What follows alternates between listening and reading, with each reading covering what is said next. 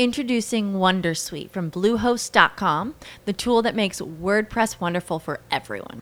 Website creation is hard, but now with Bluehost, you can answer a few simple questions about your business and goals, and the Wondersuite tools will automatically lay out your WordPress website or store in minutes. Seriously.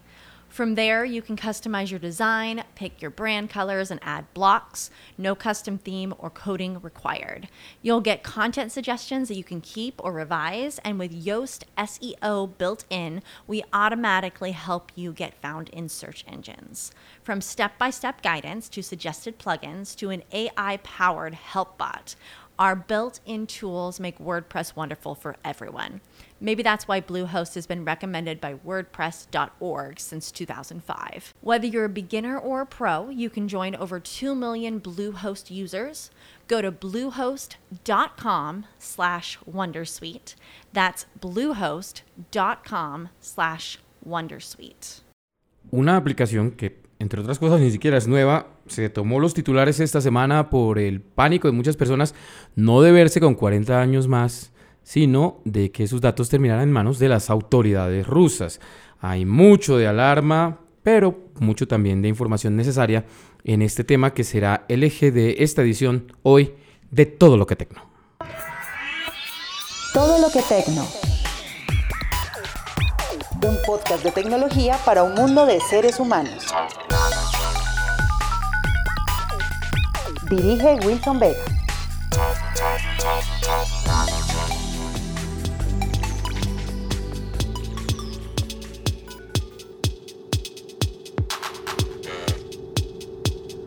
Bueno, comencemos. Estamos con las periodistas de tecnología del Tiempo Casa Editorial, la señorita María Paulina Arango.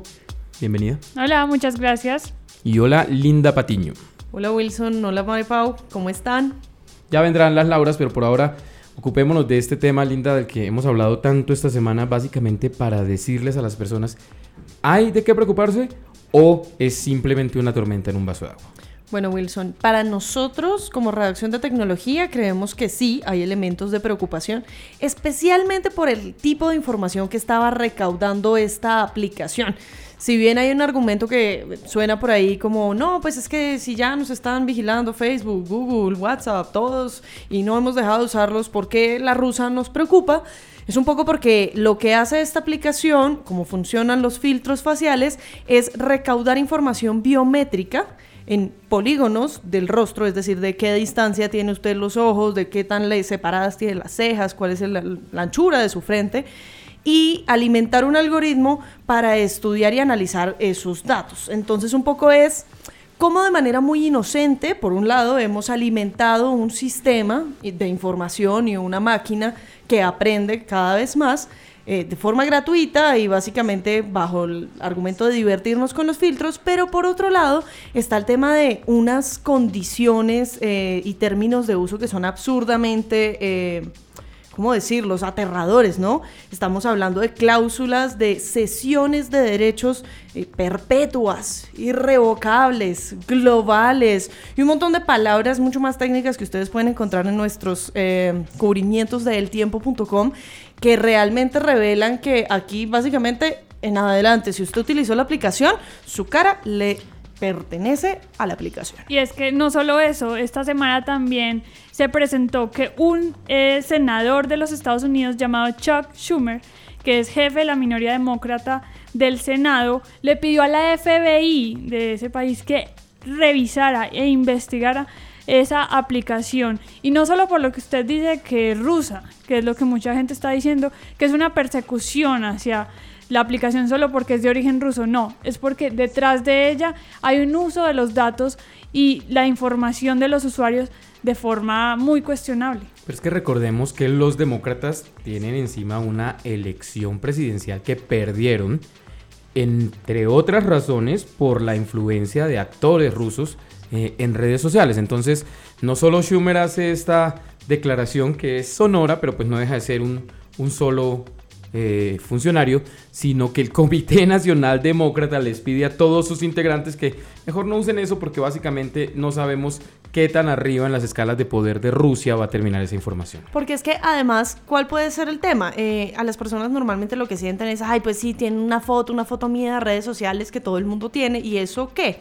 ¿Y eso qué es que cuando esto se habla de millones de usuarios en el mundo que están entrenando un sistema, es que perfectamente con su imagen, con un mapa 3D de su carita, pueden hacer muchas cosas. Pueden hacer desde generar un avatar que se parezca a usted, que es una animación, y hacerlo hablar y decir alguna cosa. Algo que decía la aplicación en, en sus políticas, que nos tomamos el tiempo para revisar, es que eh, pueden reproducir el contenido de los usuarios sin ninguna restricción en ámbitos como la publicidad en línea. Y es que este concepto de publicidad en línea, pues ya vimos como pasó en, en el tema de Cambridge Analytica, eh, puede significar muchas cosas, puede terminar segmentando a usuarios para afectar un proceso electoral. Bueno, yo, yo les voy a decir una cosa, a mí de todo lo que he leído acerca de esta app, lo que realmente más me raya, lo que realmente más me preocupa, es el hecho de que a diferencia de una gran mayoría de las aplicaciones que instalamos en nuestros teléfonos, las triviales y las útiles, eh, la práctica totalidad del procesamiento que hace FaceApp no se hace en el dispositivo, se hace en la nube. Eso quiere decir que la foto que usted toma se sube a un servidor, ¿Servidor? y ahí se queda, dicen ellos que por un máximo de 48 horas, en la mayoría de los casos, Tal esa cual. la mayoría quiere decir que algunas fotos se quedan y se quedan, como decía Linda, con una licencia que es perpetua, inalterable, E irrevocable. inmodificable, irrevocable. Este, Global. Establece que no se le va a pagar regalías a, a la persona y que se tiene derecho a usar hasta su nombre. Hay algo que es interesante en ese ángulo, Wilson, y es que, miren, muy pocas personas eh, se toman el tiempo de leer estos términos y condiciones de servicio o políticas de uso de una aplicación. ¿Por qué? Porque pues finalmente si vemos que un amigo eh, cercano lo está utilizando, un familiar, nos genera confianza y hay que decirlo, el filtro de FaceApp es bastante divertido y los filtros que han hecho en el pasado, como cambie eh, su sexo o póngase maquillaje o póngase gafas encima, pues son entretenidos. Lo que pasa con este tipo de cosas es que eh, además de que no era fácil encontrar los términos y condiciones en la versión móvil, es decir, están en una página web, están en un sitio, pero no están directamente en el dispositivo que es el principal medio de consumo. Eh, además de que eran complejos, pues tienen un montón de eh, terminologías de derecho que las personas no conocen. Es decir, la gente no comprende qué es una cesión de titularidad de derechos, que es básicamente decirle a la persona, usted puede cobrar por algo que yo no le puedo cobrar a usted. Además, sí, en algo hemos avanzado en este tema tan difícil de los datos, es en el reconocimiento de eh, la protección, la necesaria protección del usuario de derechos como retirar esa información, pedir su eliminación. Está bien, les di permiso, pero ya no quiero y, quiero que la saquen. Esta aplicación no tiene eso y no solo no tiene eso, sino que eh, si bien el, el fundador de la empresa ha dicho que ellos no venden la, la información a terceras partes, eh, lo cierto es que los términos de uso les darían ese derecho y sobre todo en países que no estén amparadas por la jurisdicción de la GDPR. Y es que ese es el punto. Esta semana eh, su CEO salió a decir que la aplicación realmente no utilizaba los datos para venderlos y sacó un comunicado de prensa dando un tipo de explicación Un parte que de luego tranquilidad. No tiene mucho sentido porque se contradice con los términos y condiciones. Y por ejemplo, dice que ellos aceptan solicitudes de los usuarios para eliminar todos sus datos de sus servidores, que si bien se cargan en la nube, cualquier persona puede escribirles y decirles, oye, por favor, saca toda mi información de ahí. Pero cuando uno lee los, con el contrato que, digamos, uno acepta al utilizar la aplicación, parece que ya no se puede hacer. Pues básicamente lo que sucede es que queda a la voluntad de si quieren y si se les da la gana. Básicamente es un tema como de crisis. Bueno. si me, me- me interpretan mal, pues lo hago y si me lo exigen, lo hago, pero pues podría habido- no hacerlo. Ha habido ahí mucho, eh, mucho ruido por el hecho de que sea una, una empresa rusa. Eh, y ahí es donde yo voy a jugar un poco el papel de abogado del diablo para rescatar una tesis que cogió mucha fuerza en los últimos días, particularmente en los círculos de la prensa tecnológica aquí en Colombia. Eh, y es la idea de, pero si le están dando los datos a Google y a Facebook y a Instagram, hombre, pues sí, pero el, punto no es, o sea, no es como decía Linda, que es la que primero usó la palabra, normalizar este tipo de cosas, sino si FaceApp nos va a permitir dar esta discusión, démosla. y llevémosla entonces sí a Google, a Facebook y a todo lo demás. Pero para servir de abogado, yo lo que quiero decir es que estoy mirando aquí los términos de, uso de Facebook, de la app de Facebook, y si usted se toma la, la molestia de, leerlos, le dice recopilamos el contenido, las comunicaciones y otros datos, por ejemplo los metadatos de la foto, el lugar donde se hizo, la fecha de creación, eh, categorías especiales para cómo llenas en los campos de tu perfil, origen étnico o racial, información sobre las personas, las páginas, las cuentas, los hashtags, la forma en que te sincronizas desde un dispositivo, qué dispositivo, cuándo lo haces, información sobre la tarjeta. Y es una cosa interminable que uno dice, por supuesto, quienes han, resaltado esa tesis eh, eh, tienen razón, pero es, de esas cosas que, para, y lo digo con todo respeto, como, como decía alguna vez Mafalda, eso que acabas de decir es tan cierto que no sirve para absolutamente nada. es, es precisamente por eso que tenemos que dar la discusión a la hora de la verdad tú puedes dar los permisos que quieras. Si a ti no te importa que, que, esta firma rusa se quede con tu rostro, dale. O sea, mátate. Es, es, es, una aplicación legal y está haciendo lo que dice que va a hacer. porque eso es importante. Nadie ha podido comprobar que están haciendo algo distinto a lo que han dicho que van a hacer. Pero lo que nosotros decimos es, hay que tener conciencia de a quién le estás dando la información, de cuánta y cuál información estás dando, y si después de eso quieres tomar la decisión, pues tómala, que este es un pues, mundo de adultos. A mí me parece que la discusión de fondo que está con el tema de FaceApp no es tanto si es rusa o no, como muchos medios lo han querido ver, no es tanto si pide acceso a la cámara contactos, a su tarjeta de memoria SIM y a un montón de cosas que en realidad no pide no pide permisos excesivos como podría ser una linterna tratando de acceder a su galería multimedia, ¿sí? Eh, la discusión no es esa, la discusión es el tema del gobierno de los datos, la idea de que por querer hacer uso de algo que es una tendencia viral, yo haya perdido la licencia o el derecho o en general todos los derechos alrededor de mi propia imagen. Y de hecho, mucha gente no puede evitar sentirse engañada en estos casos. Y, abiertamente, pues no es ningún engaño, porque ellos voluntariamente lo cedieron. Honestamente, si, si, no se molesta en leer los términos, eso no califica como engaño. Pero a mí me parece que de todas formas esto sí nos habla de una población que todavía tiene muchísimas necesidades de alfabetización digital y que tanto Wilson como María Paulina, como la mayoría de personas que seguramente escuchan este podcast, somos unos privilegiados en una burbuja de conectividad mucho más constante que la que vive una gran parte de la población en el mundo. Es decir, al final hay personas para quienes Facebook, WhatsApp y Google son igual a Internet y no han tenido la oportunidad de que cada que recibieron un teléfono con una condición eh, de conexión a Internet, recibieron también un manual donde les dijeran, oigan, existe algo llamado privacidad, oigan, existe algo llamado datos. Yo creo que ahí hay una brecha de conocimiento que uno pues a la larga no puede entrar a decirle a la gente que es un burro simplemente. Bueno, en la sección de tecnología del tiempo en Tecnósfera hay ¿qué? ¿12? 15 notas sobre este fenómeno que sí ha sido muy entretenido y ahí está la foto de Messi, ahí está la foto de Beyoncé, pero también plantea esta serie de dudas, inquietudes, más que alertas, más que alarmas, temas de interés y si usted quiere hacer una presencia responsable en Internet, pues lo invitamos a que entre y las lea. Tenemos otro tema del que se nos hace obligación hablar y es la iniciativa Neuralink. Pero antes vamos con nuestras otras dos periodistas a hablar de otros hechos que usted debería conocer de la tecnología esta semana. Ya regresamos, esto es todo lo que tengo.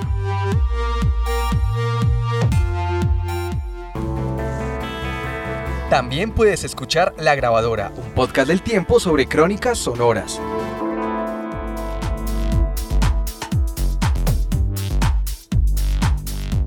Regresamos, esto es todo lo que tengo y hay noticias importantes porque en cumbres multinacionales en buena parte del mundo se tomaron decisiones trascendentes sobre el paisaje de las empresas tecnológicas. Doña Laura Fernanda Tamayo, bienvenida. Hola Wilson, gracias.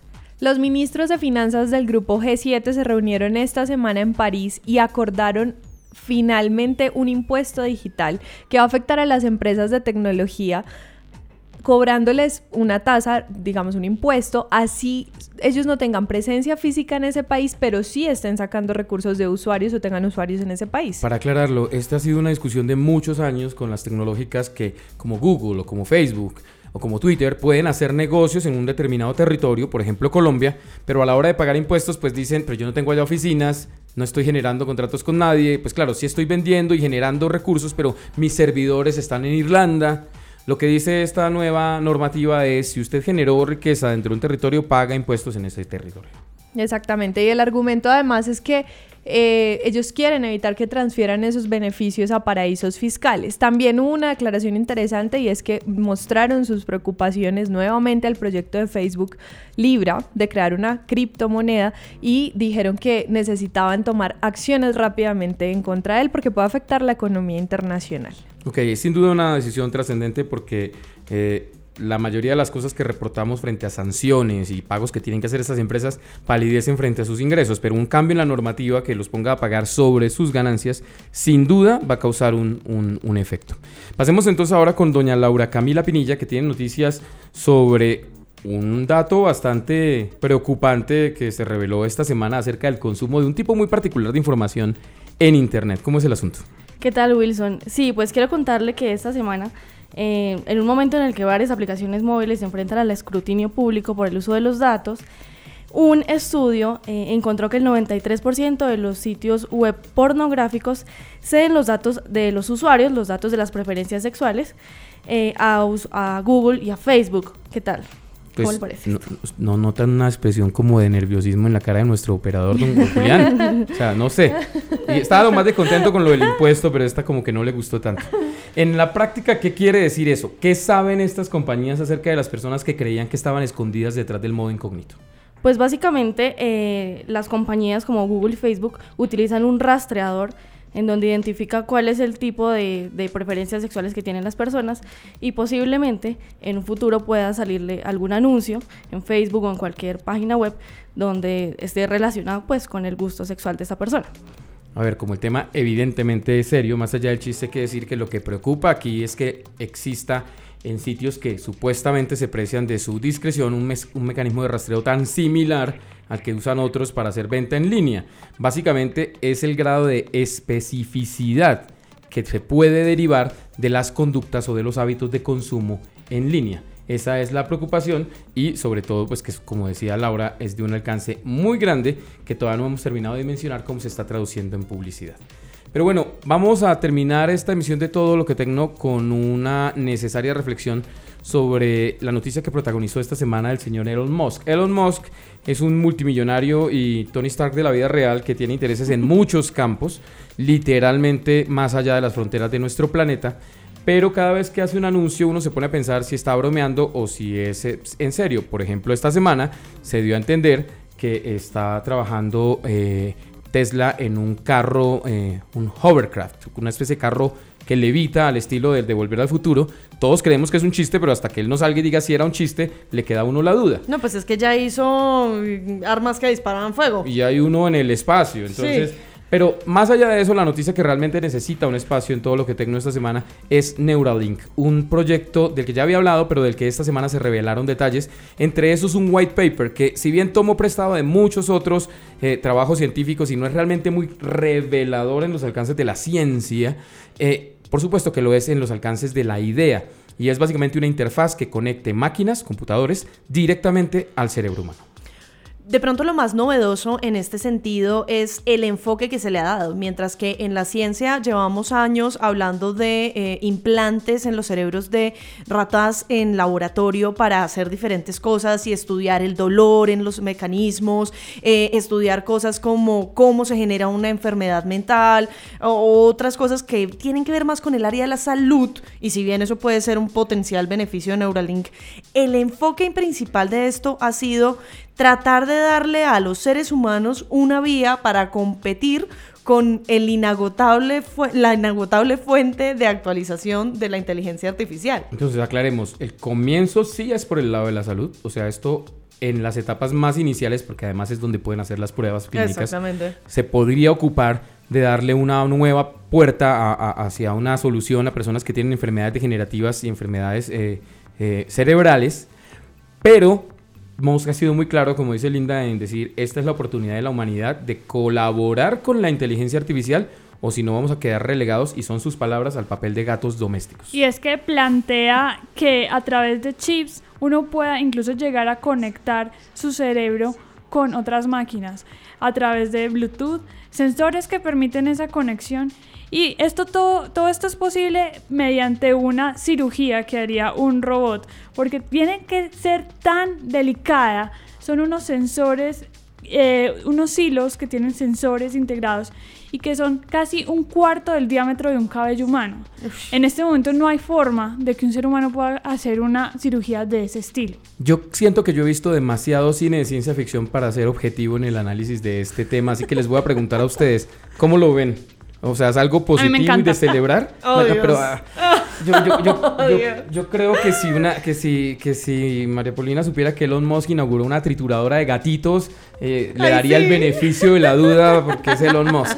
Y Linda, ¿cómo lo ve? Bueno, para mí es bastante impresionante, sobre todo porque Wilson y yo compartimos en varias ocasiones nuestras preocupaciones sobre un futuro de la humanidad donde el Homo sapiens eh, evoluciona en otra cosa, donde tiene el chip de A2, Z tal cual, y esto depende de su posición económica en general y del poder adquisitivo. Entonces, aquí yo no puedo evitar pensarlo que es como un poco el fin de la inteligencia como la conocemos, que la inteligencia ha sido básicamente un igualador de oportunidades. Usted sea pobre, sea rico, sea pendejo, sea lo que sea, si tiene inteligencia, usted puede aspirar a elevar su categoría dentro de la misma pirámide social en la que vivimos, pero si ya la inteligencia se convierte en algo que yo puedo comprar, mejorar, actualizar e implantar en mí mismo, no, pues apague y vámonos ya. A, a pesar de las múltiples eh, críticas eh, con distintos grados de grosería que llegaron por redes sociales frente a lo que yo planteé al respecto, mi opinión no ha cambiado. Completamente de acuerdo con lo que dice Linda. El asunto es qué pasa si yo puedo, así como hoy yo compro un mejor celular que mi vecino o mi vecino compra un mejor computador que yo. ¿Qué pasa cuando alguien se compra el último chip y su cerebro funciona más rápido que el mío por ninguna otra razón Tiene distinta mayor a que lo pudo pagar? todo. ¿Cómo compito yo en un mercado económico, creativo, social, cultural, artístico, con personas que son la definición de cyborg O superhumanos. y de upgrade? Y si son superhumanos, los demás no nos volvemos infrahumanos. Esa es mi preocupación. Sí, yo algo que quería decir es que esto no lo está trabajando solamente Elon Musk, es decir, esta preocupación incluso es más grande que Elon Musk. ¿Por qué? Les voy a contar. En febrero de este año, unos científicos de una universidad china eh, hicieron una investigación para generar un control mental humano de los movimientos de una rata a través de un dispositivo cerebral en la rata. Estamos hablando de que los seres humanos le podían decir a la rata vaya por la derecha o vaya por la izquierda. Y de hecho lo que es más aterrador es que el estudio lo que dice es que la rata sentía que la decisión era suya. Porque es que lo que sucede es que es un estímulo cerebral que le permite a la rata emular la misma sensación que sentiría en el momento en que está tomando la decisión por sí mismo. Ahí el tema es, ¿ustedes se imaginan en un mundo de ciberseguridad en el que estamos, como estamos, donde además tengamos que preocuparnos porque no nos hackeen el cerebro? Exactamente esa es lo que llamamos nosotros el escenario de pesadilla. Y si bien yo estoy seguro de que si por este camino el señor Musk logra ponerle un alto al Parkinson o al Alzheimer, a muchas personas no les podría importar menos la otra situación y van a bendecir su nombre y dirán, ah, me acuerdo del imbécil este de, de Tecnosfera hablando de que- qué peligro de Elon Musk. Lo cierto es que sí, hay que hacernos la pregunta de qué pasaría si llegamos a vivir en un mundo de cerebros hackeables. Ya regresamos.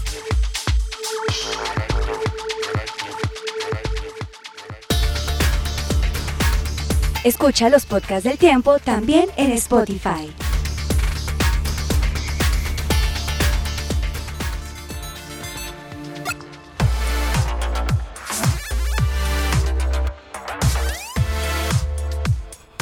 Bueno, y antes de terminar, para sacarnos el sabor de alambre de cobre en nuestros cerebros, este, está Laura de vuelta para hablar acerca de una iniciativa muy bonita que nos llegó eh, a la redacción y de la que tuvimos eh, el, gusto de, de hacer parte en el cubrimiento previo a un viaje que hicieron unos niños eh, al Mundial de Robótica en China. Laura, muy brevemente porque se nos acabó el tiempo, ¿qué es lo que pasó y por qué es esta historia algo que nos alegra reportar?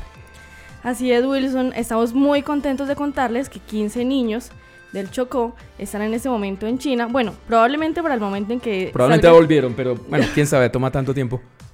eh, están en China eh, representando a Colombia en el Mundial de Robótica.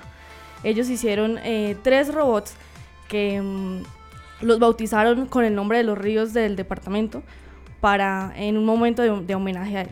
Pero ¿qué tiene de relevante este mundial y por qué estamos tan contentos eh, de la asistencia de este grupo? Lo que pasa es que la historia de estos chicos es muy interesante porque están en una escuela de robótica del Chocó, que en realidad es una ONG que nació hace tres años por la iniciativa de un profesor que salió de Medellín en busca de otras oportunidades para gente del Chocó. O sea, ¿el profesor es paisa? No, el profesor es, de, es del Chocó, pero salió a Medellín a trabajar y trabajando con otros chicos de Medellín se dio cuenta que no había oportunidades para gente del Chocó, para niños específicamente, y salió a buscar oportunidades, tocó puertas. Y por supuesto todo el mundo le dijo que sí. Fue un apoyo así Claro que abrumador. No, no fue así. De hecho, para el momento en que, en que ellos ya tenían su puesto asegurado, para este mundial tocaron de nuevo puertas gubernamentales y puertas privadas y eh, no encontraron ninguna oportunidad. Estamos hablando del dinero para viajar. Eran 150 millones de pesos. Caramba, y entonces al final, ¿cómo lo hicieron? Porque si fueron, supongo que los encontraron. Sí, los encontraron de una manera un poco extraña, o no extraña, pero nos alegra mucho también saber que hicimos de alguna manera parte de esto. Y es que el embajador de China en Colombia vio una nota publicada en el tiempo.com donde los chicos pedían pues a, a la gente que donara dinero para poder viajar y eh, el embajador se encargó de entregarles toda la plata, todos, absolutamente todos los viáticos que necesitaban, los 150 millones, y pues de esa manera fue posible. Una última pregunta, Laura. ¿Qué hace uno en un mundial de robótica? Es decir, además de llevar el robot y mostrarlo, ¿el robot tiene que hacer algo? Bueno, eh, los robots son autónomos, eh, fueron construidos durante dos meses, la construcción fue completa, hecha por los niños, desde el diseño hasta la construcción final. Son robots autónomos que se encargan de llevar eh, por una pista con obstáculos unas pelotas de un lugar a otro. Ok, bueno, pues miren lo, lo interesante de esta noticia y lo satisfactorio que es poder contar que en lugares donde uno pensaría que no hay o la conectividad o la riqueza en últimas, eh, el, el- incluso cuando el sistema educativo no lo hace, la iniciativa eh, de una persona apasionada y por supuesto el talento y la inteligencia de estos niños abren el espacio para que estemos reportando una noticia como esta y es que niños de Chocó viajaron a China para representar a Colombia en el Mundial de Robótica. Así que para los niños de la Escuela de Robótica del Chocó va nuestra felicitación y para todos ustedes nuestro agradecimiento porque nos acompañaron en una nueva edición de Todo lo que Tecno. Yo soy arroba LF Tamayo guion bajo. Yo soy arroba Laura Camila Pin. Yo soy arroba María Paulina AR. Yo soy arroba lindapc con doble N. Y yo soy arroba Wilson Vega y esto es todo. Todo lo que Tecno.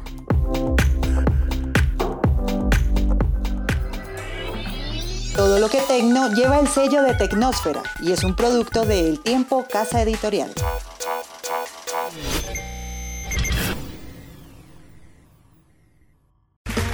Okay, round two. Name something that's not boring. Laundry? Ooh, a book club. Computer solitaire, huh? Ah, sorry, we were looking for Chumba Casino. That's right. ChumbaCasino.com has over 100 casino style games. Join today and play for free for your chance to redeem some serious prizes. ChumbaCasino.com. No purchase necessary. Where prohibited by law. 18 plus terms and conditions apply. See website for details. Lucky Land Casino asking people what's the weirdest place you've gotten lucky? Lucky? In line at the deli, I guess? Aha, in my dentist's office.